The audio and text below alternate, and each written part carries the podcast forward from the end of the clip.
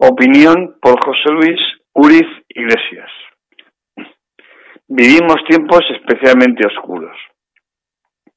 Estamos viviendo unos tiempos especialmente oscuros, que algunos estudiosos ya encuadran como una segunda edad media. Recordar que la Edad Media es una etapa dura y dramática de la historia de la humanidad que según los expertos abarcó mil años, del siglo V, en concreto desde la caída del Imperio Romano de Occidente en el año 476, hasta el siglo XV con la caída del Imperio de Bizancio.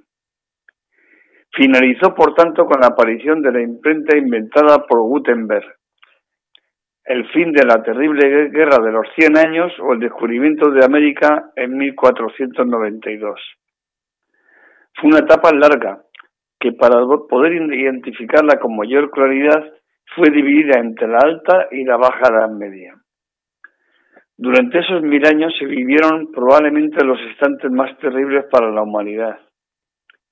La implantación de un sistema profundamente cruel como el feudalismo, la citada guerra de los cien años, pestes que diezmaron a la humanidad, hambruna, crueldad sin límites, incluso la afamada Santa Inquisición, fundada en 1184, aunque su reinado de terror y crueldad se extendería en los posteriores siglos, especialmente en nuestro país. Puede sonar exagerado la afirmación de que desde hace unos años nos estamos introduciendo en una nueva edad media? Podría ser, porque ambas etapas tienen elementos muy diferenciados, pero también otros comunes. Por eso sería quizás más correcto señalar que estamos viviendo y viviremos en el futuro una nueva edad media o la segunda edad media. En esta no existe una guerra de los cien años, aunque las de Siria, Irak, Yemen, Afganistán o Palestina, o las que asolan África de norte a sur, se le parezcan demasiado. Tampoco hay ahora una confrontación geográfica concreta del cristianismo y del islamismo, como las que se vivieron en la Reconquista, en nuestro país o en las Santas Cruzadas. Pero existe otra, más deslocalizada, entre nuestra civilización y el yihadismo radical. No hay tampoco una santa inquisición, pero sí sectores reaccionarios radicales por doquier, aquí en España y allí, Europa y Estados Unidos. No llegan a quemar en la hoguera físicamente a quien contraviene sus creencias, pero sí virtualmente desde ciertos medios de comunicación o las redes sociales. Las pestes de la primera han quedado sustituidas, esperemos que no superadas, por la COVID-19 actual. El dramatismo de lo vivido en las calles de las ciudades medievales, ahora lo estamos viviendo en las camas y las UCIs de los hospitales o en las residencias de ancianos. Hasta la madre naturaleza parece que acompaña con diferentes episodios trágicos atípicos, desde tremendas inundaciones, sequías pertinaces, huracanes o terremotos.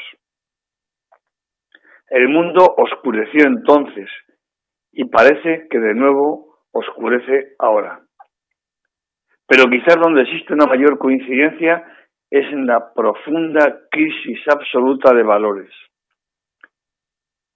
en aquel cruel instante de la historia era un concepto poco estudiado, pero sálvase quien pueda resulta bastante común.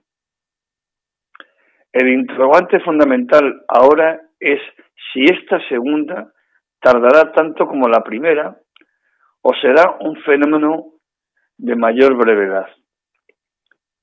Puede ser que el próximo 3 de noviembre, en el país más poderoso del mundo, nos dé pistas y ocurra algo que nos dé una parte de la respuesta. Aquí en nuestro país, esta reflexión ve la luz justo en el mismo momento en que el presidente del gobierno impone un nuevo estado de alarma como reconocimiento de un inmenso fracaso social, un fracaso colectivo. una constatación de la gravedad de esta crisis de valores que avanza nuestro cuerpo social como si de una gangrena poderosa se tratara. Irresponsabilidad, insensatez, cobardía, insolidaridad, desprecio al otro, falta de escrúpulos. Hemos llegado hasta aquí porque los canallas, minoritarios pero no tanto, han podido con los responsables, con los sensatos. Eso sí, con la ayuda de sus cómplices, los negacionistas y buenistas de diferentes pelajes, más una mayoría cobarde que simplemente ha mirado para otro lado incapaz de poner freno al desvarío. Este coronavirus ha podido extenderse y fortalecerse porque nosotros se lo hemos consentido. No vale echar solo la culpa a las autoridades, que también. Cada uno de nosotros y nosotras debemos mirarnos cada día al espejo e interrogarnos sobre qué hemos hecho mal o simplemente qué no hemos hecho. En qué hemos colaborado para llegar a esta trágica situación. El ruido de las juergas y fiestas se ha impuesto al silencio de la reflexión, la valentía de los irresponsables a la cobardía de los sensatos, la indisciplina al orden social, la anarquía a una disciplina imprescindible en tiempo de coronavirus, los charlatanes a científicos y expertos. Probablemente todos tenemos algo de responsabilidad, unos por haber tenido temor a aplicar una dura represión contra los culpables de esta debacle, otros por no ser capaces de llamar a cada cosa y a cada cual por su nombre. Y por fin, otros por no haber ejercido de delatores contra los mismos. Sí, sí, delatores, porque esta crisis de valores que nos corroe no ha sido capaz de visualizar que en tiempos de riesgo extremo, y este lo es, contra los enemigos de nuestra salud, todo puede y debe valer. Todo si con ello evitamos sufrimiento y muerte. Estos remilgos, esa cobardía, nos han llevado a la situación actual. Estamos así inmersos en una segunda edad media.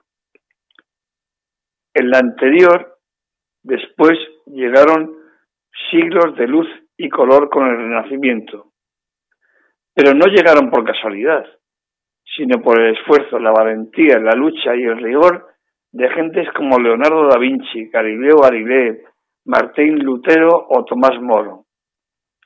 Gentes que tuvieron el valor de enfrentarse a la oscuridad, a los sectores más reaccionarios, a los poderosos que, que temían cualquier cambio.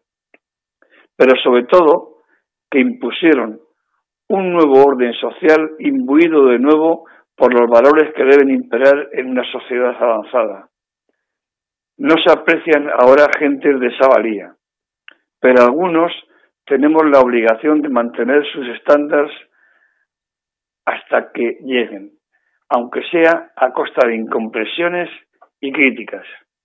Hoy nos domina la oscuridad, pero debemos seguir con la esperanza de que algún día llegará la luz. Veremos.